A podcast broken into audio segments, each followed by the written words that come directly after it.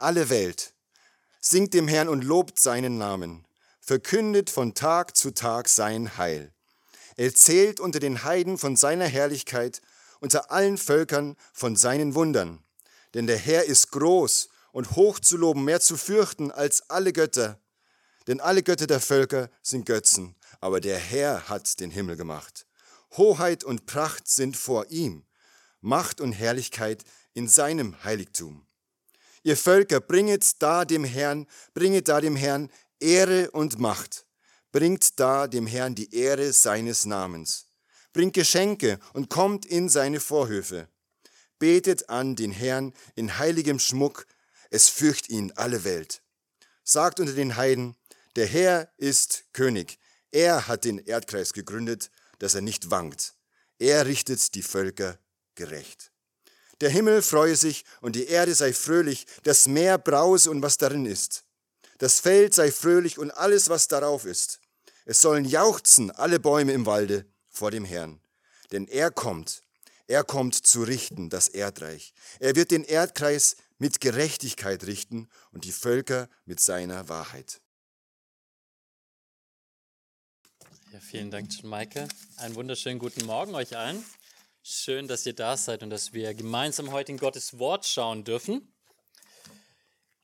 Über die Zeit der Puritaner, also 17. bis 18. Jahrhundert, sagt man, habe ich neulich gelesen, dass man in England oder auch in Neuengland, also Amerika, ähm, morgens durch die Straßen gehen konnte, am frühen Morgen, ne, also noch bevor die Leute arbeiten waren. Und man konnte durch die Straßen gehen und man konnte sagen, in welchem Haus der Ortschaft Christen wohnen und wo nicht. Und äh, wisst ihr, woran man das festgemacht hat? Am morgendlichen Gesang. Die Puritaner waren bekannt dafür, dass sie als Familien in der Morgenandacht zusammen gesungen haben. Und das heißt, du konntest also durch die Straßen laufen, hast du gehört, ah, okay, hier sind wieder die Christen und da nicht. Ne? Und ähm, das siehst du, dieser Gesang war ganz wichtig bis in die Familie hinein. Aber das ist jetzt nicht nur so ein englisches oder puritanisches Merkmal. Ne? Wir können jetzt durch die ganze Kirchengeschichte durchgehen und wir stellen fest, überall, ist Musik eine zentrale Rolle im, im, Christentum.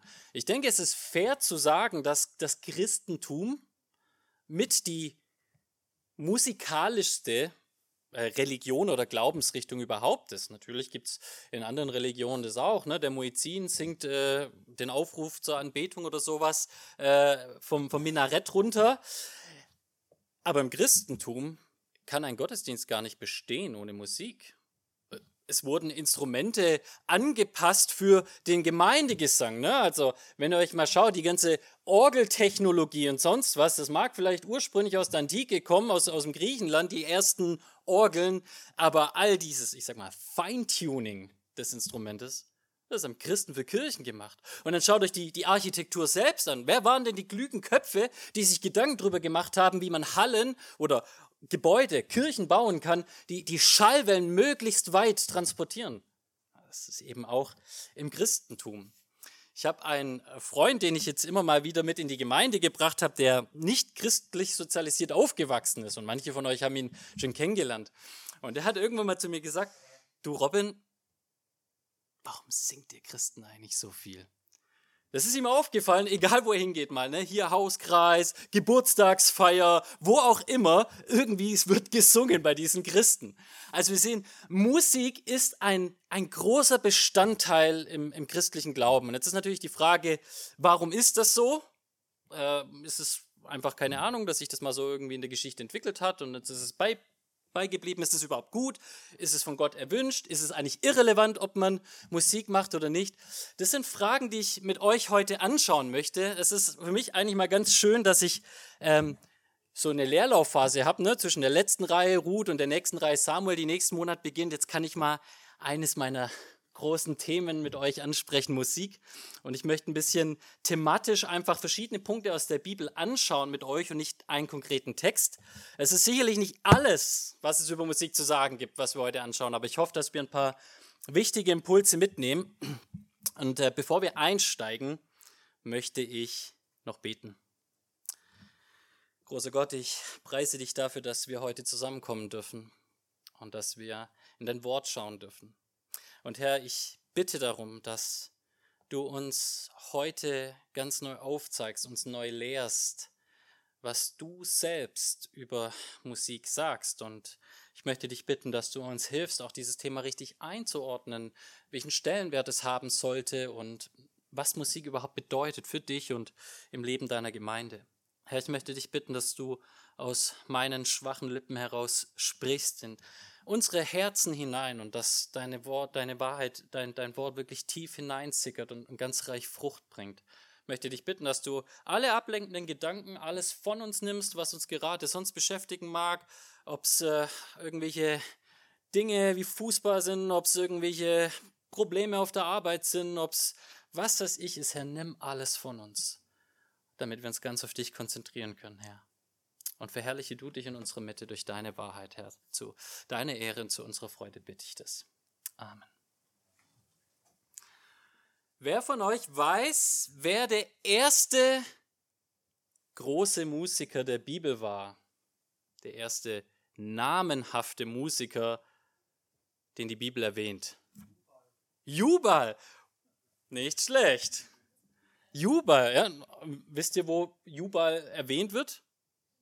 Ganz am Anfang in der Bibel, in, in Genesis 4, da steht Jubal, 1. Mose 4, 21, dieser wurde der Vater aller derer, die mit der Zither und der Flöte umgehen. Das Faszinierende für mich an diesem Vers ist, dass wenn ihr dieses Kapitel anschaut, da geht es nicht um Musik. Das ist das Kapitel nach dem Sündenfall. Das ist auch das Kapitel, wo Kain und Abel und so weiter äh, von berichtet wird. Und da gibt es diesen ersten Stammbaum der Menschheit, ne, von Adam an seine Nachkommen. Und dieses ganze Ziel dieses Stammbaums ist deutlich zu machen, dass die Menschheit sich mehrt und äh, größer wird und neue Menschen geboren werden, aber auch um deutlich zu machen, dass so mehr Menschen geboren werden, so mehr die Sünde zunimmt. Überall in diesen Stammbaum hineingewoben sind, sind immer größere, tiefere Sünden, die die Nachkommen von Generation zu Generation praktizieren. Aber es wird auch so ein bisschen was von kultureller Entwicklung erzählt. Ne? Wir sehen, uns, uns wird berichtet, dass äh, Menschen Städte bauen, andere sind Nomaden und dann wird uns erzählt, dass äh, die ersten Schmiede auftauchen, Handwerk und so ein Kram. Und in diesen Kontext hinein wird berichtet, dass auch die ersten Musiker in Erscheinung treten, beginnend mit diesem Mann namens Jubal. Und was wir hier sehen ist, dass das Thema Musik die Menschheit von Anfang an begleitet. Von Anfang an, in den ersten Kapiteln der Bibel und der Menschheitsgeschichte, ist Musik für Menschen ein Thema. Und wenn wir jetzt ein bisschen weitergehen und äh, ans Ende der Bibel schauen, in die Offenbarung hinein, dann sehen wir an verschiedenen Stellen in der Offenbarung, dass uns gesagt wird, dass das erlöste Volk Gottes in Ewigkeit vor dem Thron Gottes singen wird und den Herrn besingen wird. Das heißt, na, das neue Lied, das Lied des Lammes werden sie singen. Groß und wunderbar sind deine Werke, Herr Gott allmächtiger, gerecht und wahrhaftig sind deine Wege, König der Nationen. Also wenn wir das so nehmen, dann sehen wir, dass das Thema Musik die Menschheitsgeschichte von Anfang an bis in alle Ewigkeit begleitet. Es ist auch Teil der neuen Schöpfung. Egal in welche Kultur ihr deshalb hineinschaut, also ob ihr zu irgendwelchen Indianern in den Dschungel geht, ob ihr zu irgendwelchen äh, Nomaden in der Mongolei geht oder ob ihr hier im deutschen Großstadtdschungel irgendwo hingeht, ihr seht, dass Menschen Musik hören oder Musik machen. So sehr ist Musik mit dem Menschsein verbunden. Jetzt ist aber die Frage, okay, und äh, wie ist es mit uns als Gläubigen und äh, ist es jetzt nur so ein profanes Ding Musik oder ist Musik vielleicht von Gott für mehr intendiert, als etwas Heiliges geschaffen? Und ich denke, das ist genau das, was wir in verschiedenen Stellen sehen, wenn wir mal äh, anschauen, wie zum Beispiel der Tempel Gottesdienst gestaltet war im alten Israel. Ich weiß, diese Bücher im Alten Testament, die über den Tempel sprechen, also sowohl die bei Mose als dann auch später die Chroniken, das sind Bücher, die wir öfters mal so ne, überblättern. Und äh, gerade auch das Buch der Chroniken ist so ein Buch, wo die wenigsten von uns, wenn wir mal ehrlich sind, mal wirklich ne, intensiv lesen. Aber wenn ihr das macht, wenn ihr mal in die Chroniken reinschaut, zum Beispiel in 1. Chroniken 9, Vers 33, dann findet ihr manchmal so kleine Juwelen mitten in so einem Stammbaum.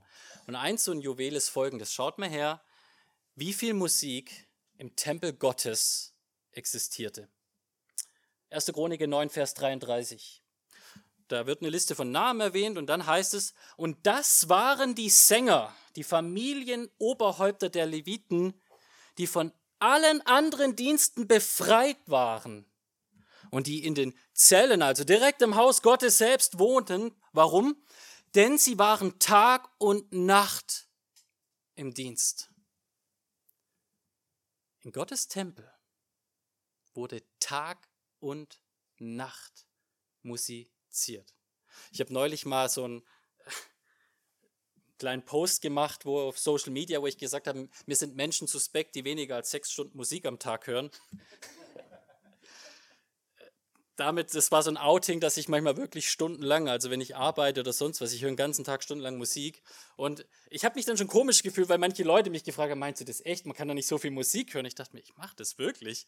Aber jetzt bin ich beruhigt, hier le zu lesen, dass Gott noch mehr Musik hört, nämlich 24-7, 24 Stunden, sieben Tage die Woche. Gott liebt die Musik so sehr, dass er angeordnet hat, dass in seinem Heiligtum nicht nur gesungen werden soll, sondern es wurden Menschen befreit von allen anderen Diensten, damit sie ihr ganzes Leben dem widmen, Gott zu musizieren. Und das ist der Grund, warum wir dann auch weiter zum Beispiel im Psalm 96 lesen, wie John Michael vorgelesen haben, dass, dass Gott sein Volk sogar mit einem Imperativ auffordert zu singen. Singt dem Herrn ein neues Lied, Singe dem Herrn, ganze Erde, singt dem Herrn, preist seinen Namen, verkündet von Tag zu Tag sein Heil. Erzählt unter den Nationen seine Herrlichkeit, unter allen Völkern seine Wundertaten. Ich glaube, dass Musik nicht die Erfindung von irgendeinem Mann namens Jubal war und deswegen jetzt irgendwie halt so profan von der Menschheit weitergeführt wird. Wenn ihr seht, was alles da dahinter steckt, auch die ganze Wissenschaft, ne, für die nicht so musikalischen unter euch, die vielleicht eher rationalen, weniger emotionalen, wie viel Mathematik hinter Musik steckt, das ist faszinierend, was für ein Schallwellen und dieser ganze Kram, da gibt es ein paar Spezialisten bei uns, da könnt ihr eher, eher die fragen. Es ist ein Werk Gottes und Gott sagt, es ist gegeben und geschaffen, damit ihr es nutzt zu meiner Ehre. Aber das ist jetzt auch nicht nur irgendwie so ein alttestamentliches Ding. Jetzt könnte jemand sagen, ja, das machen halt so, das sollten die Juden machen im Alten Testament. Schaut mal, was uns das Neue Testament lehrt. Epheser 5, 18 bis 20. Und berauscht euch nicht mit Wein, worin Ausschweifung ist, sondern werdet voll Heiligen Geistes. Und wie soll das geschehen? Indem ihr zueinander in Psalmen und Lobliedern und geistlichen Liedern redet und dem Herrn mit eurem Herzen singt und spielt. Sagt alle Zeit für alles dem Gott und Vater Dank im Namen unseres Herrn Jesus Christus. Auch das Neue Testament macht uns deutlich, dass Musik im Gemeindeumfeld nicht optional ist, sondern von Gott hier ganz klar gefordert ist. Und es heißt hier, wir sollen voll Geistes werden. Also Gottes Geist scheinbar wirkt durch Musik, durch Psalmen, Lobliedern und geistlichen Liedern. Was ich äh, hier euch auch zeigen möchte, ist, dass erstens diese Verben, die hier gebraucht werden, singen, spielen und so weiter, dass die im Präsens gebraucht werden. Es wird deutlich gemacht, dass, das so ein kontinuierliches Ding sein. Das soll Teil eures Gemeindelebens sein. Und hier heißt es sogar darüber hinaus, dass wir alle Zeit, so Gott auch, Dank sagen sollen. Gott möchte, dass Musik Teil des Gottesdienstes und des Lebens der Gemeinde ist. Jetzt ist die Frage, aber was ist das Ziel? Das, also was, was bewirkt Gott damit und, und wie spielt da der Heilige Geist mit rein? Und das sind jetzt ein paar kleine Punkte, die ich mit euch anschauen möchte, was eigentlich Musik auch für einen praktischen Zweck hat. Das Erste, was ich euch zeigen möchte, ist, dass Musik ein Begegnungsort oder ein Begegnungsraum mit Gott ist. Vielleicht kennt ihr das, ne? wir Christen haben ja immer so unsere Bibelfloskeln, die wir irgendwie so raushauen. Vielleicht habt ihr schon mal gehört folgende Aussage, Gott wohnt im Lobgesang seines Volkes. Schon mal gehört? Das ist eher so bei den Jungen und Charismatikern, dass sie das oft so prägen, diesen Spruch. Das haben die sich nicht selber überlegt, das haben die aus der Bibel. Aber wisst ihr, wo das steht? Und wisst ihr, was damit ausgedrückt wird? Das steht im Psalm 22, Vers 4, da wird es gesagt. Gott wohnt im Lobgesang seines Volkes. Was soll das heißen? Lasst uns mal das im Kontext anschauen. Psalm 22, 1 bis 6 dem Chorleiter ein Lied nach der Melodie Hirschkuh der Morgenröte, ein Psalm von David. Mein Gott, mein Gott, warum hast du mich verlassen? Bist fern von meiner Rettung, den Worten meines Schreins. Mein Gott, ich rufe bei Tag und du antwortest nicht und bei Nacht und mir wird keine Ruhe. Doch du bist heilig, der du wohnst unter den Lobgesängen Israels. Auf dich vertrauten unsere Väter. Sie vertrauten und du rettetest sie. Zu dir schrien sie um Hilfe und wurden gerettet. Sie vertrauten auf dich und wurden nicht zu Schanden. Der Psalm zeugt hier von der Situation Davids, von, von größter Not. Er, er spricht davon, dass er sich völlig verlassen gefühlt hat. Er spricht von einer unsäglichen Not. Also in einem Moment seines Lebens, wo er gesagt hat oder gefühlt hat, Gott, du bist nicht erreichbar für mich, du bist fern. Alles, was ich sehe und alles, was ich erlebe, sind meine Leiden. Dich nehme ich nicht wahr, ich schrei zu dir, Gott, und ich höre keine Antwort. Kennst du solche Gefühle? Und in diesem Kontext spricht David davon, dass Gott wohnt in den Lobgesängen seines Volkes. Dieser Begriff Wohnen meint auch so viel wie Präsenz, ist präsent, ist wahrnehmbar, sichtbar, erfahrbar, erlebbar im Gesang. Und dann in Vers 5 und folgende geht David ein bisschen drauf ein und erklärt, was er denn aus diesen Gesängen herausnimmt. Und diese Gesänge sprechen von den Erfahrungen, die das Volk Gottes mit ihrem Gott in Vergangenheit gemacht hat.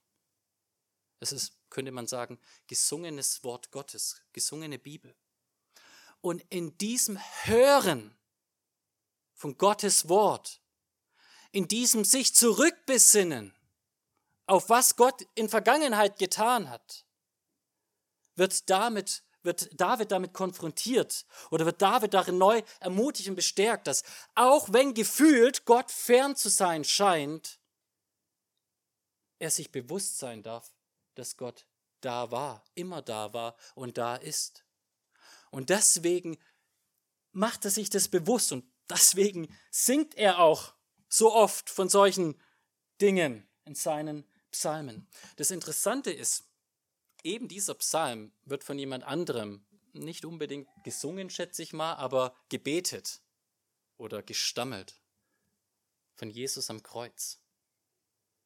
Dieses Mein Gott, mein Gott, warum hast du mich verlassen im Neuen Testament, das Jesus spricht, ist wahrscheinlich nicht alles, was er gesagt hat, sondern ist eher so eine Art Zusammenfassung für die Leser und so ein Verweis, könnte man sagen, eine Fußnote zurück zu Psalm 22, David war dort im größten Leid, wo er sich nicht nur von Gott verlassen gefühlt hat, sondern verlassen gewusst hat, weil Gott sein Angesicht von ihm gewandt hat, weil alle Sünden seines Volkes auf ihm lag.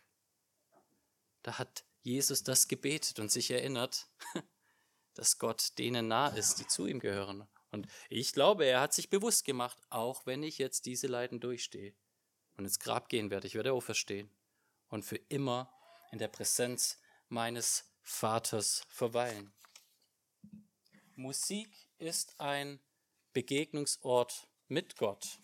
Und wir sehen, dass das Ganze etwas zu tun hat mit dem, was Gott in Vergangenheit getan hat und das, was beschrieben steht in Gottes Wort über Gottes Taten. Und das ist der nächste Aspekt, den ich mit euch anschauen möchte. Diese Begegnung durch das Wort Gottes, Musik als Lehrdienst und Lobpreis. Ein sehr guter Freund von mir, Rudi Tissen, hat dieses wundervolle Lied geschrieben, Du bist ein Gott, der redet, der seinem Volk begegnet, nicht an einem fernen Ort, sondern hier in deinem Wort. Wir hatten vorher schon Epheser 5, 18 bis 20 gelesen und eine Parallelstelle dazu ist Kolosser 3, 16 bis 17. Und dort steht Folgendes das Wort des Christus wohne reichlich in euch. Viel von Jesu Worten. In aller Weisheit lehrt und ermahnt euch gegenseitig durch stundenlange Predigten des Pastors. Nein. Auch aber. Mit Psalmen, Lobliedern und geistlichen Liedern singt Gott in eurem Herzen in Gnade und alles, was ihr tut, im Wort oder im Werk, alles tut im Namen des Herrn und sagt Gott, dem Vater, Dank durch ihn. In meiner Elberfelder Bibel ist es ein bisschen unglücklich, finde ich, übersetzt mit den äh, beiden Ausrufezeichen. Das klingt nämlich so, als ob das zwei getrennte Dinge wären. So, das eine ist, lasst das Wort Gottes reichlich in euch wohnen und das nächste singt auch noch viel dazu. Der griechische Text macht aber eigentlich hier deutlich, das Wort Gottes soll reichlich in euch wohnen, in eurer Mitte sein, indem ihr Psalmen, Loblieder und geistliche Lieder singt. Und wenn ihr jetzt mal den Kontext bedenkt, ja, wir leben heute im, im, im reichen Westen, wo jeder von euch von klein auf in die Schule geht und lesen und schreiben lernt. Aber wisst ihr, wie viele Menschen in der Antike lesen, schreiben konnten? In Israel vielleicht noch ein bisschen mehr, aber in der anderen Welt, in der Türkei, sonst wo hier, wo, wo, wo Kolosser war, da gab es viele, die konnten nicht lesen und schreiben. Die konnten nicht ihre Bibel lesen. Übrigens hatte auch nicht jeder seine Bibel daheim und auch nicht verschiedene Übersetzungen oder sonst was. Manchmal hatte eine Gemeinde vielleicht eine, eine Bibel sozusagen. Und man konnte gar nicht selbst irgendwie das Wort Gottes lesen. Also wie haben die Menschen das Wort Gottes dann verinnerlicht? Durch Lieder. Wie wurde das Gott, Wort, Wort, äh, Gottes Wort weitergetragen? Durch Lieder. Wenn ihr mal darüber nachdenkt, Musik ist so ein Medium. Na, ich kann die, die gleiche Botschaft in einem Lied vermitteln oder einfach nur stumpf sagen. Was wird sich der Mensch danach besser merken können? Ist es nicht verrückt, dass Musik ist, man könnte sagen, wie so eine Art Transportmittel.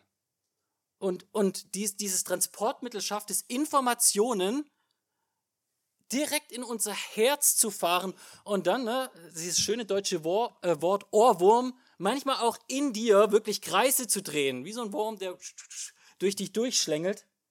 Und Gott sagt, Musik soll das Medium sein, soll ein Medium sein, durch das das Wort Gottes reichlich in euch wohnt. Und ich hoffe, dass uns hierbei auch deutlich wird, dass deswegen hier auch nicht einfach nur Musik im allgemeinen Sinne gemeint sein kann. So, wir hören jetzt irgendeine Musik oder so, von mir aus machen wir jetzt nur noch Instrumentals, wir hören die ganze Zeit nur irgendwelche tollen, keine Ahnung, Gitarrenspielereien oder sonst was. So schön das auch ist, aber das ist nicht hier gemeint, sondern es geht um Lieder, die im Inhalt Wort Gottes tragen und das vermitteln. Und vielleicht wird daran auch ersichtlich, warum wir hier in, in, unserer Gemeinde so penibel auch sind mit solchen Sachen wie theologische Inhalte in Liedern. Da gab es schon manchmal auch Gespräche mit Leuten, so, wieso achtet ihr eigentlich da so stark darauf? Weil Gott sagt, es ist eine Art Predigtdienst. Da geht es um die Verkündigung seiner Wahrheit. Und deswegen ist es wichtig, dass es seine Wahrheit ist und dass wir diese Wahrheit reich kommunizieren in unserer Musik. Es ist ein Lehrmittel, aber es ist auch ein Mittel, wie ihr hier seht, was uns hilft und anreizt, Gott anzubeten. Und auch das, glaube ich, korrespondiert wieder mit dem, was wir von David vorgesehen haben. Seht ihr, wenn die Bibel über Lobpreis spricht, für gewöhnlich, haut die das nicht als eine Floskel raus, preis halt Gott sondern sie gibt uns tausende von verschiedenen Gründe. Sie lehrt uns darüber, unsere Herzen, warum wir Gott preisen sollen.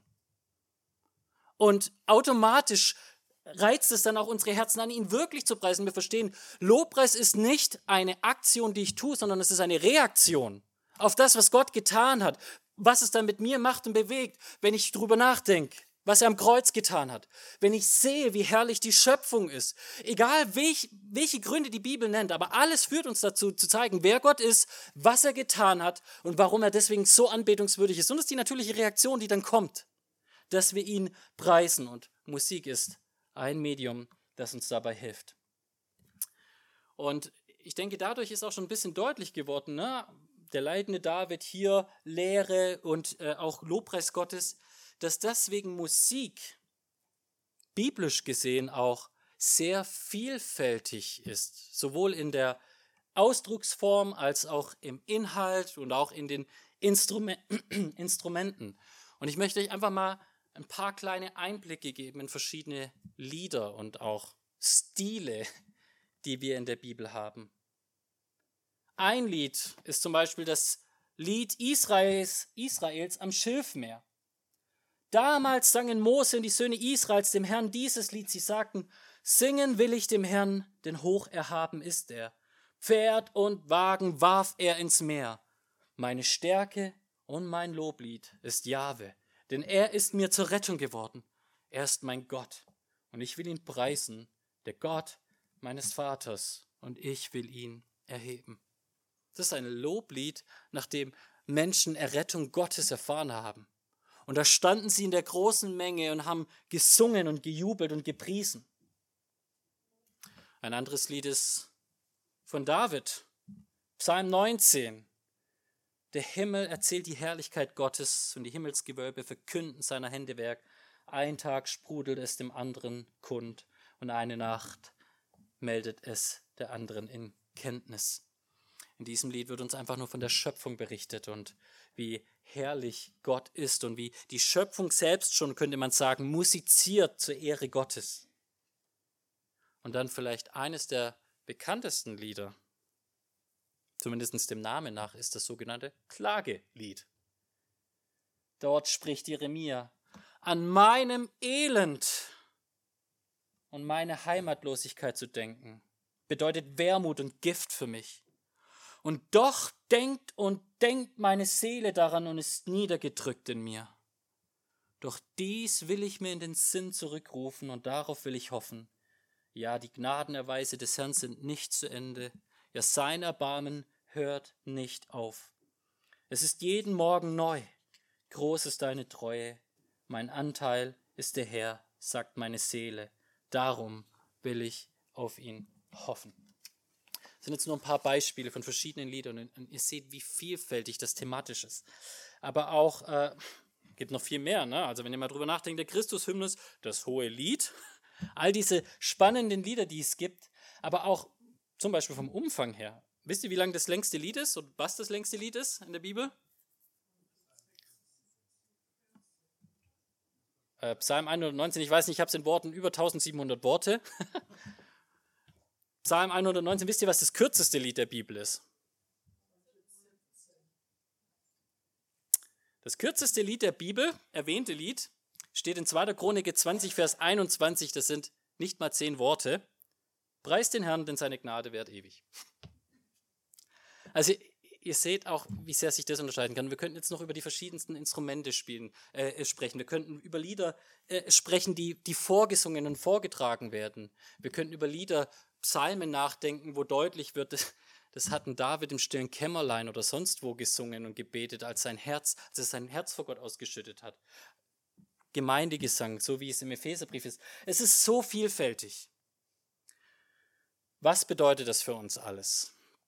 Um ein bisschen dieses Thema zusammenzuschnüren, was, was sollen wir daraus mitnehmen? Was ganz praktisch, ne? was können wir als FEG München Ost lernen über Musik und die Rolle, die es einnehmen soll.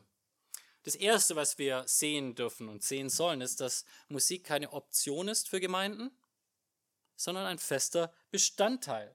Musik soll eine zentrale Rolle im Leben des Volkes Gottes spielen. Das hat es immer getan und es wird es in alle Ewigkeit tun. Und deswegen soll es auch hier in unserer Mitte ein fester Bestandteil sein.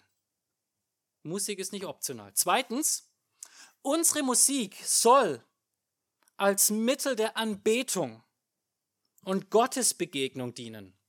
Und dementsprechend soll Musik gottzentriert sein. Das heißt, was wir singen, ist nicht irrelevant, sondern Lieder, die Gott erheben, die sich um Gott drehen.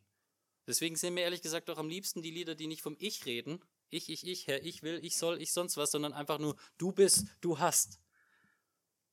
Es geht um Gott in der Mitte. Theozentrisch sollen unsere Lieder sein. Gott zentriert, Gott verherrlichend. Daraus resultiert, wenn das unser Ziel ist, dass Lieder, Musik als Lehrdienst verstanden werden muss und soll. Es soll lehrreich sein. Wir sollen einander belehren über unseren Gott, über seinen Charakter, über seine Wege, über seinen Willen, über die Segen, die von ihm kommen. Und das bedeutet auch, dass wir nicht nur darauf schauen, dass es inhaltlich korrekt ist, sondern dass es inhaltlich reich ist. Und Gott erhebt und unsere Herzen auch damit konfrontiert und uns lauter nervige, aber so hilfreiche Ohrwürmer in den Kopf setzt über Gottes Wahrheiten, dass wenn wir im Alltag da draußen sind und bei der Arbeit, keine Ahnung, lästern wieder alle oder ich bin bedrückt wegen irgendwelchen Problemen, die ich mit meinem Ehepartner oder sonst irgendwas habe, dass wenn immer diese Situationen kommen oder die flüchtigen Dinge der Welt versuchen, mein Herz einzunehmen, dass ich neu daran erinnert werde, durch diese Gedanken, wer Gott ist, was er will, warum er alles für mich sein sollte und warum ich alles von ihm erwarten darf. Das nächste ist, dass wir Musik verstehen sollten, auch als Mittel der Gemeinschaft und als etwas, was wir nicht nur individuell, sondern gemeinsam leben. Ich liebe das, wisst ihr, das, wenn, wenn, ich bin jetzt gerade vorher reingekommen und habe hab euch singen hören, ähm, wie schön das ist, wenn man, wenn man den Gemeindegesang hört und mal wahrnimmt, so auch als jemand, der dann erst dazu stößt. Ich nehme wahr, dass die ganze Gemeinde beteiligt. Ihr feiert Gottesdienst. Ihr schaut nicht zu, wie Gottesdienst gefeiert wird, sondern ihr feiert Gottesdienst. Ihr seid diejenigen, die das machen. Und man hört es, wenn ihr einander und mit, äh, einander zusingt und miteinander singt. Wenn wir das gemeinschaftlich tun. Musik soll in der Gemeinde etwas sein, was uns verbindet vor dem Thron Gottes zu seiner Ehre. Und Musik darf vielfältig sein, indem was es anspricht thematisch, in der Art und Weise, wie es vorgetragen wird oder erlebt wird. Und das bedeutet auch, ich möchte weiter dafür einstehen und wahrscheinlich müssen wir das auch noch mehr lernen und besser machen, aber zumindest in der Theorie predige ich es schon mal jetzt, dass wir als Gemeinde darauf achten, nicht einseitig zu werden im Stil oder auch in der Thematik. Und dass wir lernen, Musik wirklich für alle zu machen, mit allen zu machen und auch die verschiedensten Lebensfragen mit Musik abzudecken. Das alles ist nur der Anfang von dem, was die Bibel über Musik erzählt. Und ich könnte jetzt Teil 2 und Teil 3 anhängen und stundenlang weiter drüber reden und sprechen und äh, mit euch verschiedenste Lieder anschauen. Aber ich hoffe, dass das mal schon mal ein paar Impulse, ein paar Gedanken waren, die wir mitnehmen können und die vielleicht uns eine ganz neue Perspektive auf Anbetung gibt. Anbetung durch das Vehikel von Musik, das ist nicht das einzige, aber ein zentrales. Lasst uns Gott Lob singen, preisen mit Psalmen und Lobliedern heute und an jedem weiteren Tag und dann vor allen Dingen auch bis in alle Ewigkeit. Amen.